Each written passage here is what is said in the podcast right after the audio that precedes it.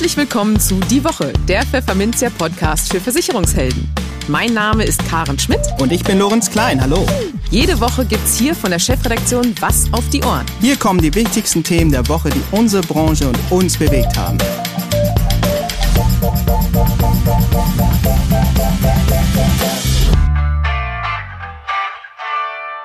Moin aus Hamburg und herzlich willkommen zu Folge 57 unseres Podcasts. Heute ist Freitag, der 10. September 2021. Und weil der Kollege Lorenz Klein heute Urlaub hat, ist Matthias Hess wieder an Bord. Und diese Themen haben wir heute für Sie. Wir sprachen mit BAV-Expertin Cordula Fispaulos über eine Umfrage, die sie vor kurzem unter Maklern und Unternehmern zum Arbeitgeberzuschuss in der BAV durchgeführt hat. Und wie Makler die Ergebnisse dieser Umfrage im Beratungsgespräch sinnvoll einsetzen können.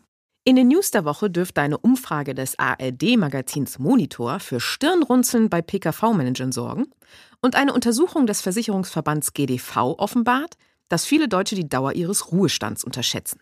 In seiner Kolumne der Woche geht der Experte für die Video- und Online-Beratung Jan-Helmut Höhnle darauf ein, was ein gutes Tool für die Videoberatung können sollte. Und zum Abschluss unseres Schwerpunktthemas zur Bundestagswahl 2021 checken wir das Wahlprogramm der AfD. Im Gespräch. Vielen Unternehmen und dabei vor allem den kleinen und mittelständischen Firmen fehlt es an Orientierung und an einer Benchmark, wenn es um die Festlegung der Arbeitgeberbeteiligung in der betrieblichen Altersversorgung geht. Das beobachtet BAV-Expertin Cordula Fiss-Paulus regelmäßig in ihrem Beratungsalltag. Die Folge? Wenn sich die Unternehmen entscheiden, sich an der BAV ihrer Mitarbeiter zu beteiligen, machen sie oft nur das Nötigste, also etwa die vom Betriebsrentenstärkungsgesetz verlangten 15 Prozent. Wesentlich mehr könnte die BAV aber den Arbeitnehmern und auch dem Arbeitgeber bringen, wenn hier mehr Engagement seitens des Chefs zustande käme. Eine solche Benchmark hat Cordula Fiss-Paulus nun geschaffen. 36 Versicherungsmakler und 40 Unternehmen hat sie zu ihrem Vorgehen beim Arbeitgeberzuschuss befragt und die Ergebnisse in einer Grafik zusammengetragen. Der Vorteil für Vermittler? Fällt im BAV-Beratungsgespräch die Frage des Firmenkunden, ja, was machen denn die anderen Firmen bei der Arbeitgeberbeteiligung, können Sie die Grafik zücken und ihm eine Übersicht geben. Die Details verrät Ihnen Frau Fiss-Paulus aber nun selbst im Gespräch. Ja, hallo Frau Fiss-Paulus und ganz herzlich willkommen bei uns im Podcast. Hallo Frau Schmidt, ich freue mich, dass ich wieder mal da bin. Wir freuen uns auch. Ja, wir haben uns heute mal wieder das Thema betriebliche Altersversorgung vorgenommen. Und Sie sind da ja eine ausgewiesene Expertin in diesem Thema. Und ähm, was den Markt so ein bisschen aktuell beschäftigt, ist der Arbeitgeberzuschuss. Und wenn man diesen attraktiv gestaltet, dann ist das Ihrer Ansicht nach ja ein wichtiger Faktor für die Verbreitung der betrieblichen Altersversorgung. Wieso ist das denn so wichtig, dass diese attraktiv ausgestaltet ist? Ähm, ich sag mal, als erstes ist das für den Mitarbeiter natürlich ein Booster, ein, ein Beitragsbooster. Ähm, wir haben ja in der betrieblichen Altersversorgung in der Rentenphase die nachgelagerte Besteuerung und Verbeitragung. Und äh, das wissen die Menschen, die wir beraten. Und die kommen durchaus mit der Frage, lohnt sich denn die ganze Geschichte auch unter einer äh, Betrachtung, was später abgezogen wird? So, und ähm, natürlich äh, kann man da auf die allgemeine äh, deutsche Rentenversicherungssituation hinweisen und sagen, äh, guck mal, wie deine Rentenprognose ist. Also das zu versteuernde Einkommen wird sehr viel geringer sein. Aber das bleibt für die Menschen wenig äh, fassbar. Ja, also das ist was, was, äh, was den Gedanken können sie nicht gut äh, mitmachen.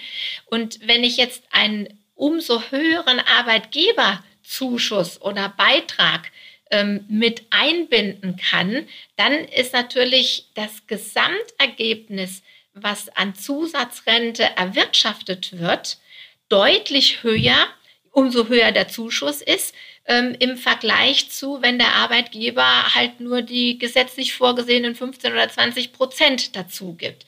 So, das heißt, ähm, den Sinn wirklich zu sehen, den Weg über den Arbeitgeber zu gehen mit seiner, ich sag mal, eingeschränkten Flexibilität, ne, was Entnahmen oder so angeht und auch Arbeitgeberwechsel, das sind ja durchaus Punkte, die auch mal ähm, gegen betriebliche Altersversorgung sprechen könnten. Und das wird aber aufgehoben, wenn der Arbeitgeber viel dazu zahlt. Und wir haben heute ähm, ja sehr ausgeklügelte ähm, Berechnungsberatungsprogramme, die uns eben auch eine Betrachtung in der Leistungsphase ähm, ermöglicht. Und je höher der Arbeitgeberzuschuss ist in der Altersvorsorge oder die Beteiligung, desto größer ist der Unterschied ähm, nach Abzug aller ähm, ähm, Steuer- und Sozialversicherungsbeiträge, also Krankenpflegeversicherung später, ähm, gegenüber einem privaten Altersvorsorgevertrag, der genauso gestrickt wäre wie der betriebliche, aber mit dem gleichen Nettoaufwand eingezahlt würde wie die betriebliche Altersversorgung.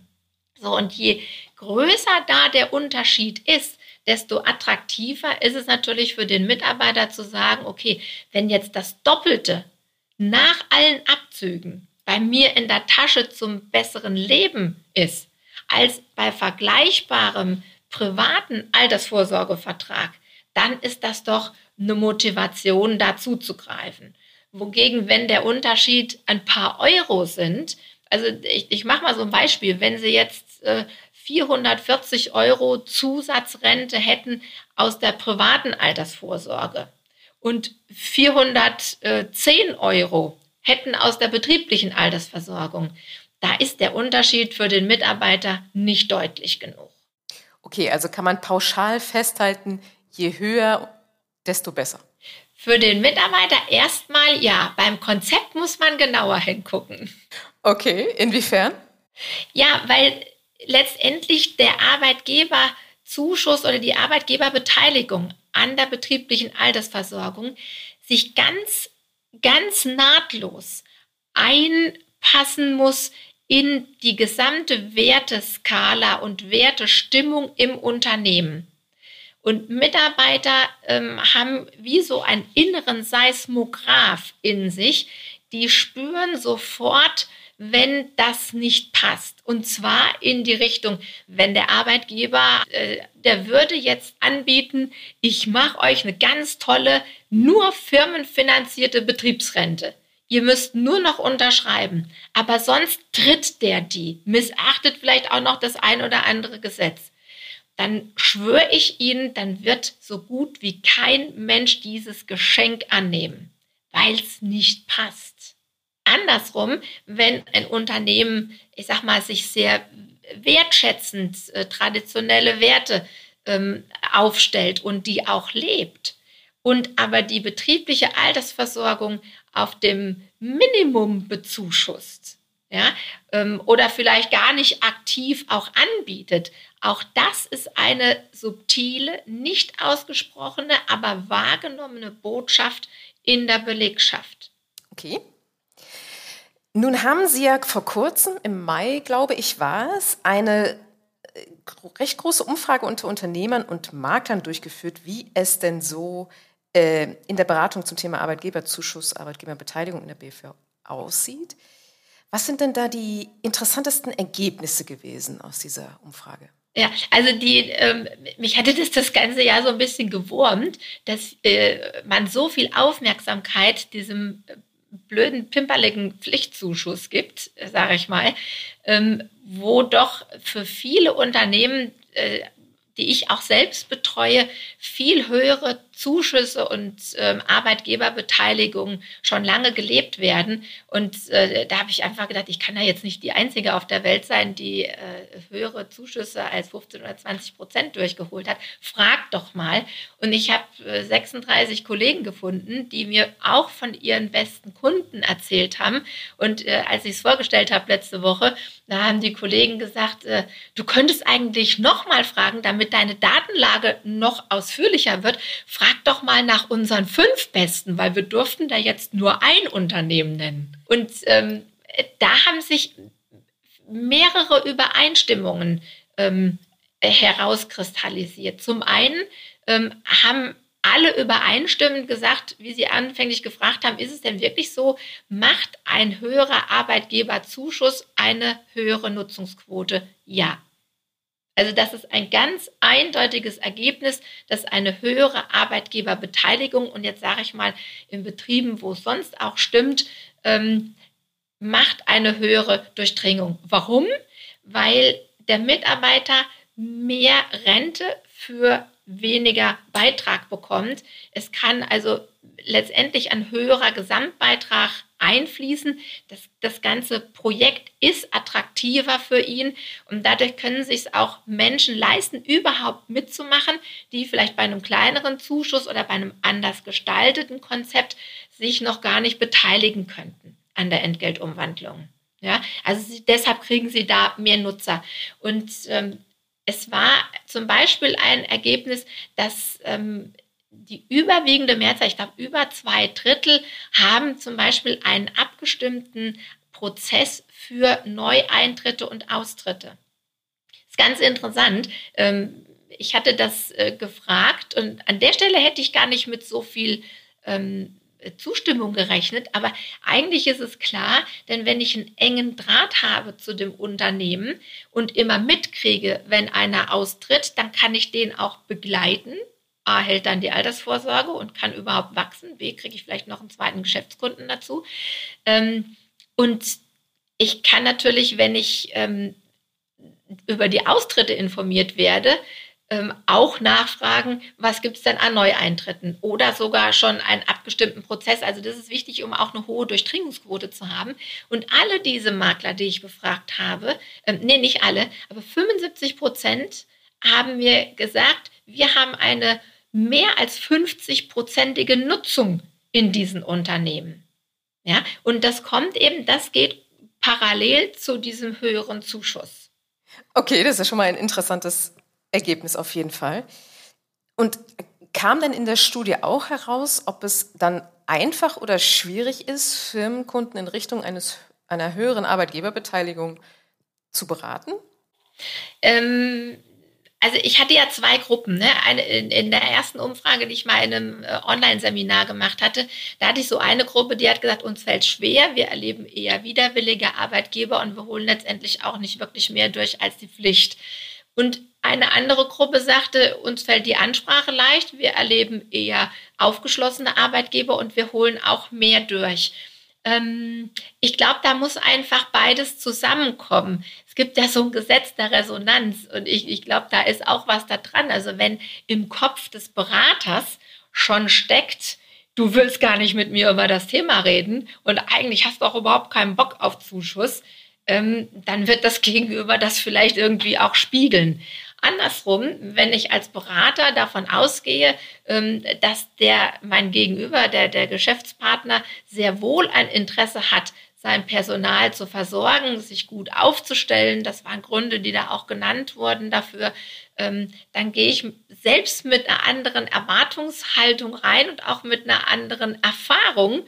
Und ja, es ist fast klar, dass man dann aufgeschlossenere Arbeitgeber erlebt oder sie eben auch ja in die Richtung ähm, bringen kann, führen kann, dass sie sich dem Thema öffnen. Also ich glaube, da hängt viel in dem Selbstverständnis des äh, Maklers, wie er selbst darüber denkt.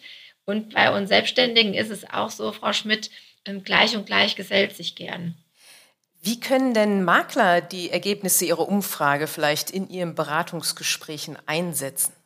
Ja, die können im Endeffekt können die sich den Überblick, den ich gemacht habe, also ich habe für jedes einzelne Unternehmen, das mir die äh, Maklerkollegen äh, über das sie berichtet haben, habe ich quasi eine Arbeitgeberbeteiligungssäule errichtet. Also die setzt sich zusammen aus einem einem Feld, wo der Arbeitgeber einen festen Beitrag zahlt und darüber auf der Säule ist dann in Prozenten ausgedrückt, wie viel zur Entgeltumwandlung noch dazu gegeben wird. Und viele Unternehmen mm, geben auch nochmal die vermögenswirksamen Leistungen zur Umwandlung in BAV frei oder definieren eine noch weitere ähm, Incentivierung zur betrieblichen Altersversorgung. So, jetzt müssen Sie sich vorstellen, jetzt versuche ich das mal für den Podcast zu beschreiben, wie diese Folie aussieht. Also Sie müssen sich vorstellen, da sind jetzt 40 Säulen und ein Ungefähr die Hälfte dieser Säulen ist unten dunkelgrau. Das heißt, ungefähr die Hälfte dieser Unternehmen gibt einen festgelegten Arbeitgeberbeitrag zur betrieblichen Altersversorgung. Also zum Beispiel 50 Euro oder 70 oder Ärzte 76 äh, oder 100 Euro, 120 Euro, 170 Euro war, glaube ich, in der Spitze. Das geben die Arbeitgeber, ohne dass der Mitarbeiter Entgelt umwandeln müsste. So, und ähm, zusätzlich geben die meisten Unternehmen einen prozentualen Zuschuss nochmal zur Entgeltumwandlung. Und das ist jetzt, wenn wir nochmal optisch auf dieses, äh, auf dieses Blatt jetzt gucken, ist also über diesen dunkelgrauen Säulenteilen ist ein orangener Säulenteil, der eben nochmal die Entgeltumwandlung belohnt zwischen 20 und ich glaube 100 Prozent. So, und dann gibt es noch einen Säulenteil, der ist grau, das wären die vermögenswirksamen Leistungen oder gelb, wenn es noch eine andere Incentivierung gibt, zum Beispiel, dass ein Arbeitgeber sagt, äh, zusätzlich zur Belohnung von Entgeltumwandlungen gebe ich zwei, drei. In der Spitze hatte ich einen Kollegen, der zehn Prozent vom Jahresgehalt äh, seinen Mitarbeitern in eine Unterstützungskasse gab. So, also das sind die einen Säulen. So, und dann sind äh, rechts daneben Säulen, die haben nicht diesen dunkelgrauen Teil. Die fangen direkt mit dem orangenen Teil an. So, das heißt, da steht dann drin 20, 50 oder 100. Und das heißt, da muss der Mitarbeiter eine Entgeltumwandlung vornehmen, um dann auf die Entgeltumwandlung 20 Prozent oder 50 Prozent oder mit 100 Prozent eine Verdoppelung seines eigenen Bruttobeitrags zu bekommen. Und ähm, für einen Makler, der jetzt dieses Tableau vor sich liegen hat und der das lesen kann, der kann jetzt im Gespräch mit dem Arbeitgeber auf die Frage, weil die kommt in jedem Gespräch, was machen denn die anderen? kann der dieses Tableau zücken und kann sagen, Sie mal, ich habe hier mal 40 unterschiedliche Unternehmen zwischen fünf, zwischen 5 und 500 Mitarbeiter ungefähr. Und da können wir mal gucken und erklärt einfach dann diese Säulen. So, und dann kommt was Lustiges. Ähm, dann wird, also A ist es das erste Mal, soweit ich weiß, dass überhaupt über Unternehmen mit weniger als 50 Mitarbeiter irgendwie was berichtet wird. Also all die großen Studien, die wir von den großen Beratungshäusern haben, die beraten jetzt nicht unbedingt das Fünf-Mann-Unternehmen. Ähm, und deshalb gehen die Studien auch nicht über diese Kleinstunternehmen. Aber gerade da fehlt ja die Verbreitung der betrieblichen Altersversorgung. So, und jetzt können eben mit diesem Tableau, kann man sich schon mal einen Überblick verschaffen, was denn so möglich ist. Das ist nicht repräsentativ, würde ich sagen. Dazu ähm, sind es doch zu wenige Unternehmen, aber es ist schon mal ein Überblick, was eben in dieser Größenordnung und auch über die verschiedensten Branchen genutzt wird. Also der Makler muss jetzt nicht mehr aus seinem eigenen Erfahrungshorizont nur berichten, sondern kann sich auf weitere 36 Top-Berater zur BAV berufen und der Arbeitgeber ähm, muss jetzt auch gar nicht einem Berater folgen, sondern der kann sich jetzt selbst finden. Und der eine wird vielleicht sagen, ich will den besten Zuschuss noch toppen. Und der andere wird vielleicht sagen, ja, wo ist denn hier irgendwie eine gute Mitte für mich? Ähm, aber eins ist sicher, also ich kann mir nicht vorstellen, dass wenn das richtig erklärt wird und im richtigen Kontext besprochen wird, dass da ein Unternehmen sich freiwillig für den 39 schlechtesten Zuschuss, nämlich Pflichtzuschuss, entscheidet. Ja, nicht sehr wahrscheinlich, genau. Ja, wir werden die Grafik dann auch nochmal in den Show Notes gerne verlinken, damit äh, sich unsere Hörerinnen und Hörer das auch anschauen können in aller Ruhe. Ja, das soll es für heute erstmal gewesen sein. Ähm, vielen Dank, dass Sie wieder dabei waren, liebe Frau Fiss-Paulus. Hat Spaß gemacht, wie immer. Frau Schmidt, sehr gerne, mir auch. Die News der Woche Teil 1. Uiuiui, das dürfte dem privaten Krankenversicherern nicht gefallen. Denn eine aktuelle Umfrage von Infratest im Auftakt des ARD-Magazins Monitor offenbart, dass 69 Prozent der Deutschen die Einführung einer Bürgerversicherung in der Krankenversicherung befürworten. Sie finden diesen Vorschlag gut oder sogar sehr gut. Bei einer Bürgerversicherung würden alle Bürger, also auch Selbstständige, Besserverdienende und Beamte, einen bestimmten Teil ihres Einkommens in die gesetzliche Krankenversicherung einzahlen. Auch Einnahmen aus Kapitalerträgen, Vermietung und Verpachtung würden dafür herangezogen. In ihren Wahlprogrammen sprechen sich SPD, Bündnis 90 Die Grünen und die Linken für eine solche Krankenversicherung für alle aus. Union und FDP wollen dagegen das bisherige System aus gesetzlicher und privater Krankenversicherung beibehalten. Umso verblüffender ist es also, dass sich in der Umfrage selbst viele Anhänger von Union und FDP für die Einführung einer Bürgerversicherung aussprechen. Bei den Anhängern von CDU-CSU sind das 68 Prozent, bei den Fans der Liberalen immer noch 62 Prozent.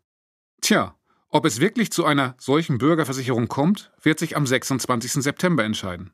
Man darf wahrlich gespannt sein. In eigener Sache.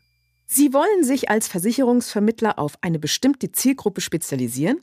Das ist eine gute Idee. Denn immer mehr Kunden erwarten, dass sich ihr Makler intensiv mit ihren speziellen Risiken auskennt.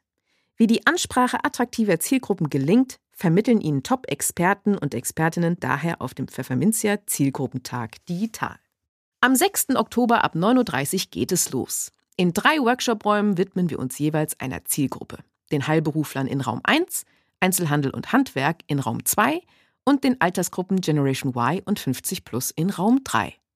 Aber auch auf der Hauptbühne erwartet Sie ein spannendes Programm.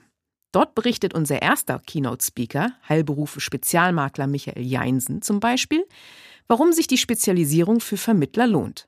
Und Versicherungsmakler Andreas Lorenz wird in seinem launigen Erfahrungsbericht mit dem Titel Wie ich vom Betriebshof gejagt wurde, darauf eingehen, welche Vorteile der Wandel vom Generalisten zum Spezialisten bietet. Erstmalig wird auch in unserer Netzwerk-Lounge ein Impulsvortrag stattfinden.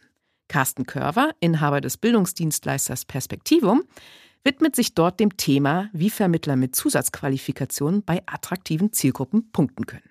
Wir haben Ihr Interesse geweckt? Dann melden Sie sich am besten gleich an unter zielgruppentag.pfefferminzia.de. Weiterbildungsminuten können Sie auf unserem Digitaltag natürlich auch sammeln.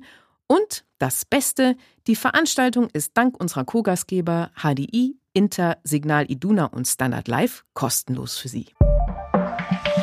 Die Kolumne. Videokonferenztools wie Zoom, Skype oder Teams sind für den Start in die Online-Beratung in Ordnung. Wer aber langfristig und erfolgreich auf diese Art der Beratung setzen will, sollte sich ein Tool zulegen, das mehr kann. Dazu rät Jan-Helmut Höhnle, Experte für Video- und Online-Beratung. Was ein solches Tool können sollte, fasst er in seiner nun folgenden Kolumne zusammen. Ja, viele sind in den letzten zwei Jahren mit Video- und Online-Beratung gestartet. Und natürlich hat man sich erstmal mit Tools bedient, die es kostenfrei am Markt gibt, wie Zoom, wie Teams, wie Skype. Und das ist auch vollkommen okay, um im ersten Schritt ja die ersten Erfahrungen zu machen. Aber in unserer Akademie zur Video- und Online-Beratung bekommen wir von unseren Teilnehmern immer wieder die Fragen gestellt, okay, welche Möglichkeiten, welche Softwaremöglichkeiten habe ich denn überhaupt? Wie kann ich Video- und Online-Beratung ein Stück weit professionalisieren. Für viele steht die Software, das Tool im Mittelpunkt einer Online-Beratung. Und natürlich ist das Tool sehr, sehr wichtig, damit man ja überhaupt mit dem Kunden online gehen kann. Doch viele vergessen, dass es nicht nur um Technik geht bei Video- und Online-Beratung, sondern dass der Mensch im Mittelpunkt steht. Die Kommunikation, das Gespräch zwischen dem Berater und dem Kunden. Und ja, deshalb muss so ein Tool für Video- und Online-Beratung ganz, ganz bestimmte Kriterien erfüllen.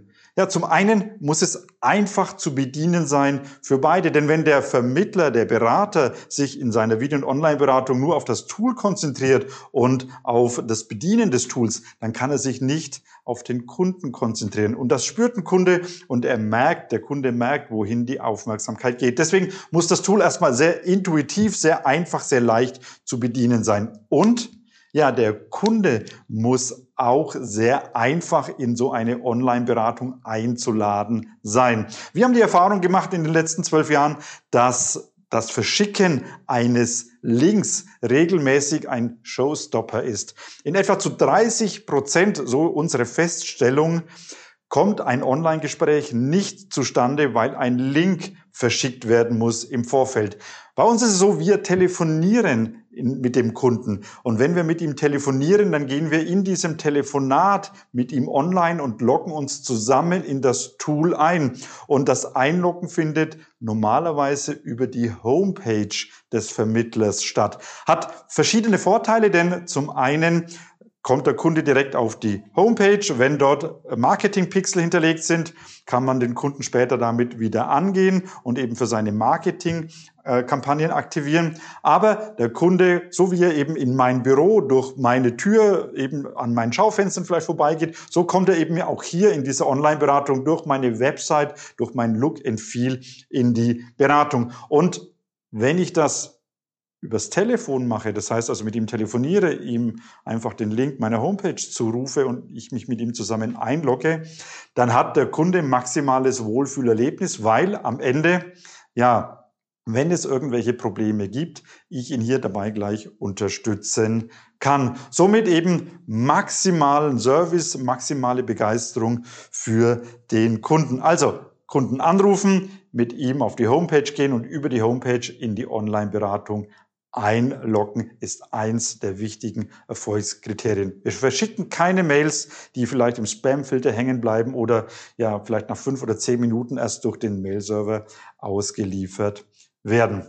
Ja, dann zur Beratung selbst. Ähm, viele von uns ja, haben das Gefühl, sie müssen erstmal 10, 15, 20 Folien bereitstellen, die sie mit dem Kunden durchgehen äh, können. Ja, tatsächlich ist es so, dass eine Online-Beratung keine Präsentation ist, sondern eine Online-Beratung ist ein Dialog. Deswegen nutzen wir Folien, die mehr Interaktion, die mehr ja, Animation hervorrufen, die mehr Diskussion mit dem Kunden hervorrufen. Wir nutzen Notizblock, äh, ja, solche Whiteboards, um eben in einem Beratungsgespräch Dinge aufzuschreiben, um mit dem Kunden Dinge zu erarbeiten. Also es geht immer um ein Miteinander und niemals um eine Präsentation. Gerade in Zeiten von Homeoffice kennen viele Zoom-Sitzungen, Teamsitzungen und sind eher angenervt von diesem passiven Konsumieren. Und deswegen ist es ganz, ganz wichtig, in der Online-Beratung den Kunden aktiv mit einzubinden einzubeziehen, damit dieses, ja, manchmal langweilige Thema Versicherungen, Finanzdienstleistungen einfach deutlich spannender wird. Am Ende ist es natürlich schön, wenn ich ein Tool noch habe, mit dem ich den Kunden mit der digitalen Unterschrift gleich zum Abschluss bringe, wenn ich eine Dokumentation automatisch abspeichern kann, damit eben das Gespräch auch dokumentiert ist und somit auch IDD-konform und rechtssicher beraten werden kann. Hilfreich ist es auch, wenn die Software ein Terminierungstool beinhaltet, denn so kann ich meine Online-Beratungen auch gleich organisieren. Also, es gibt viele Möglichkeiten, seine Online-Beratung mit entsprechenden Tools professioneller zu gestalten. In den letzten ja, Monaten sind sehr, sehr viele Tools auf den Markt gekommen, die uns Berater, uns Vermittler dabei unterstützen, noch professioneller unsere Kunden zu begeistern in der Video- und Online-Beratung und noch leichter und schneller zum Umsatz zu kommen. Deshalb meine Empfehlung an Sie. Schauen Sie sich um. Video- und Online-Beratung kann so viel mehr, als es mit Zoom, Skype oder Teams möglich ist. Die News der Woche Teil 2. Viele Deutsche liegen bei der Einschätzung, wie lang ihr Ruhestand dauern könnte, so ziemlich daneben. Das zeigt eine Forsa-Umfrage im Auftrag des Gesamtverbands der deutschen Versicherungswirtschaft. Denn im Schnitt schätzen die Befragten ihre Lebenserwartung auf 83 Jahre, woraus sich eine Rentendauer von ungefähr 16 Jahren ergibt. Statistisch gesehen können die Bundesbürger aber eher mit 88 Jahren Leben rechnen, also gut vier Jahren mehr. Generell ist die Diskrepanz bei den Frauen größer. Denn während sie ihre Lebenserwartung im Schnitt um sechs Jahre unterschätzen, liegen die Männer mit ihrer Prognose um durchschnittlich drei Jahre darunter. Ein Grund für die unterschätzte Lebenserwartung sind falsche Referenzpunkte, ist der GDV überzeugt. So orientieren sich nämlich mehr als die Hälfte der Deutschen am Alter ihrer Großeltern, vier von zehn blicken auf das Alter der Eltern. Diese Vergleiche führen jedoch in die Irre, betont der Verband, da die Lebenserwartung stetig weiter steigt, etwa wegen des medizinischen Fortschritts. Jede Generation lebt ungefähr fünf Jahre länger als die vorangegangene, klärt Peter Schwag, stellvertretender Hauptgeschäftsführer des GDV, auf. Angesichts der Umfrageergebnisse plädiert der Verband dafür, den Ausweis der Lebenserwartung in das von der Regierung geplante Online-Rentenportal zu integrieren, das künftig allen Bürgern einen Überblick über ihre Alterseinkünfte geben soll. Das Rentenportal wäre der geeignete Ort, um die Menschen über ihre statistische Lebenserwartung aufzuklären, findet GDV-Mann Schwag. Für die Planung des Ruhestands sei die Information wichtig. Denn wer die Rentendauer unterschätze, sorge möglicherweise unzureichend fürs Alter vor, warnt Schwag. Das Schwerpunktthema. Jetzt ist es in ein paar Wochen soweit und Deutschland wählt einen neuen Bundestag. In den vergangenen fünf Podcast-Folgen haben wir Ihnen die Wahlprogramme von CDU, CSU, SPD, FDP, Bündnis 90 Die Grünen und der Partei Die Linke vorgestellt. Da wir alle sechs aktuell im Bundestag vertretenen Parteien berücksichtigen, kommt hier nun zum Schluss auch noch ein Blick auf das Wahlprogramm der AfD. Einen Interviewgast gibt es heute aber nicht, wie bei der Folge zum Parteiprogramm der Linken damals auch nicht. Denn wir behalten uns vor, nur mit Vertretern der Parteien der politischen Mitte zu sprechen. So viel muss auch mal erlaubt sein. Die AfD schreibt in ihrem Parteiprogramm viel über Europa, den Islam und Co. Innenpolitische Akzente zum Thema Altersvorsorge oder Gesundheitspolitik fallen aber eher dünn aus. In der Altersvorsorge setzt sich die AfD dafür ein, dass die Entscheidung über den Eintritt in die Rentenphase in die Hand des Einzelnen gehöre. Politiker sollen zudem, wie andere Arbeitnehmer auch, in die gesetzliche Rentenversicherung einzahlen. In Sachen Doppelbesteuerung bei der Rente seien die rechtlichen Regelungen so anzupassen, dass dieser verfassungswidrige Zustand abgeschafft wird, heißt es im Parteiprogramm. Generell sei die Besteuerung von Renten aus sozialer Sicht kritisch zu beurteilen. Wir wirken der Einkommensteuerlast dadurch entgegen, dass wir den Steuerfreibetrag für alle anheben und so zumindest niedrige Renten vor der Besteuerung bewahren, liest man im Wahlprogramm weiter. Die Gesundheitspolitik der AfD baut auf dem bestehenden deutschen Gesundheitssystem auf. Die Partei schlägt aber eine Zusammenlegung von sozialer Pflegeversicherung und gesetzlicher Krankenversicherung vor, um häufig auftretende O-Ton-Schnittstellenprobleme bei der Versorgung von Pflegebedürftigen, die gleichzeitig häufig auch multimorbide sind, zu vermeiden. Der Leistungsumfang der sozialen Pflegeversicherung soll dabei dem Versicherungsprinzip in der Krankenversicherung angeglichen werden. Kinderlosenversicherten sei aufgrund des Wegfalls der Kindererziehung mit all den damit verbundenen Kosten im höheren Maße die Bildung eigener Rücklagen für den Pflegefall zumutbar. Ja, und viel mehr findet man bei der AfD nicht zu den Themen, die Versicherungsvermittler vorrangig interessieren dürften. So, insgesamt kann man nach diesen sechs Folgen Wahlprogramme durchforsten, also sagen, die Parteien liegen bei den Themen Altersvorsorge, Krankenversicherung und Beratung zum Teil sehr weit auseinander. Nicht nur wird also der Wahltag am 26. September tierisch spannend, sondern auch die Koalitionsgespräche danach. Und schon haben wir wieder eine Folge unseres Podcasts im Kasten. Sie wollen mehr hören? Dann abonnieren Sie ihn doch gerne auf eine der üblichen Podcast-Plattformen. Dort haben Sie auch Zugang zu all den vergangenen Folgen. Schauen Sie einfach mal rein. Ansonsten hören wir uns am kommenden Freitag wieder. Bis dahin gilt wie immer, bleiben Sie gesund, genießen Sie das Wochenende und kommen Sie gut in die neue Woche.